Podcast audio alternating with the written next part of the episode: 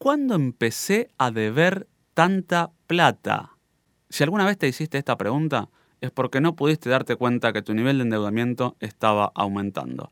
Por eso, quédate escuchando este episodio de Mucho mes, poco sueldo, un podcast sobre dinero, billete de efectivo, plata, mosca, viva, ingresos, sueldo, pastateca, filo, billuya. Si alguna vez te sorprendió tu nivel de endeudamiento, hasta es probable que debas dejar de pagar alguna de tus obligaciones crediticias por falta de efectivo.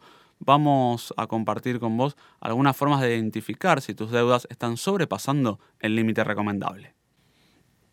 Expertos en finanzas personales indican que el límite saludable para el endeudamiento está en el rango de los 30 a 35% de nuestros ingresos mensuales netos. Esto va a variar según la realidad financiera de cada familia y de cada integrante de ella. ¿Hay algo peor que los gastos innecesarios? Claramente, sí, los créditos innecesarios. Veamos el por qué. A mayores ingresos te va a resultar más sencillo pagar cuotas por el 35% de tus ingresos, ya que el 65% restante será suficiente como para llevar adelante tu vida cotidiana. Por el contrario, con ingresos bajos vas a tener que ser muy estricto con el 30% de tus ingresos destinado a cuotas o préstamos, ya que de aumentar esos compromisos se ven dañadas tus finanzas personales cotidianas, lo de todos los días. En ambos casos, la necesidad de un presupuesto familiar, la separación de gastos necesarios, innecesarios y deseables te va a permitir ordenarte, encontrar la forma de que el pago de tu endeudamiento sea sin punitorios o penalidades. Al sumar el endeudamiento que tenemos con las tarjetas de crédito, también tenemos que tener en cuenta cuáles son los saldos totales de cada plástico. Si solo consideras el pago mínimo, te estás mintiendo. El pago mínimo es un préstamo de un préstamo que te puede sacar de una emergencia ante un imponderable, pero no puede ser una herramienta a la que vos recurrís mes tras mes. En esos casos tenés que modificar hábitos, tenés que modificar consumos porque lo más probable es que estés gastando más de lo que te ingresa. Si estás cansado o cansada de pagar deudas y nunca le encontrás el fin a esa situación, seguí escuchando este podcast.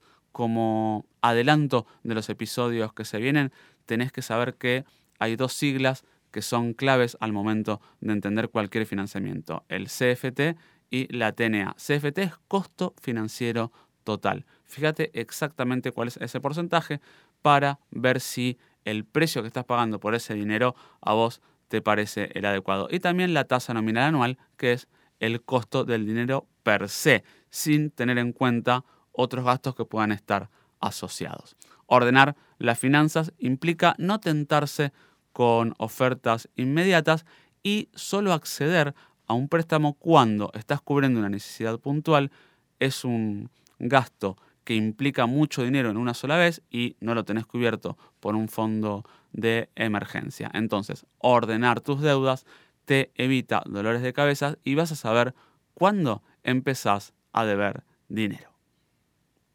Antes de finalizar este episodio vamos a escuchar a Nadia Dierna que nos cuenta algunas particularidades de la billetera móvil de Pago. Espero que te resulte útil. Hola, soy Nadia Dierna de nadiadierna.com.ar y estoy acá para hablarte de algunas aplicaciones que te van a facilitar el manejo del dinero.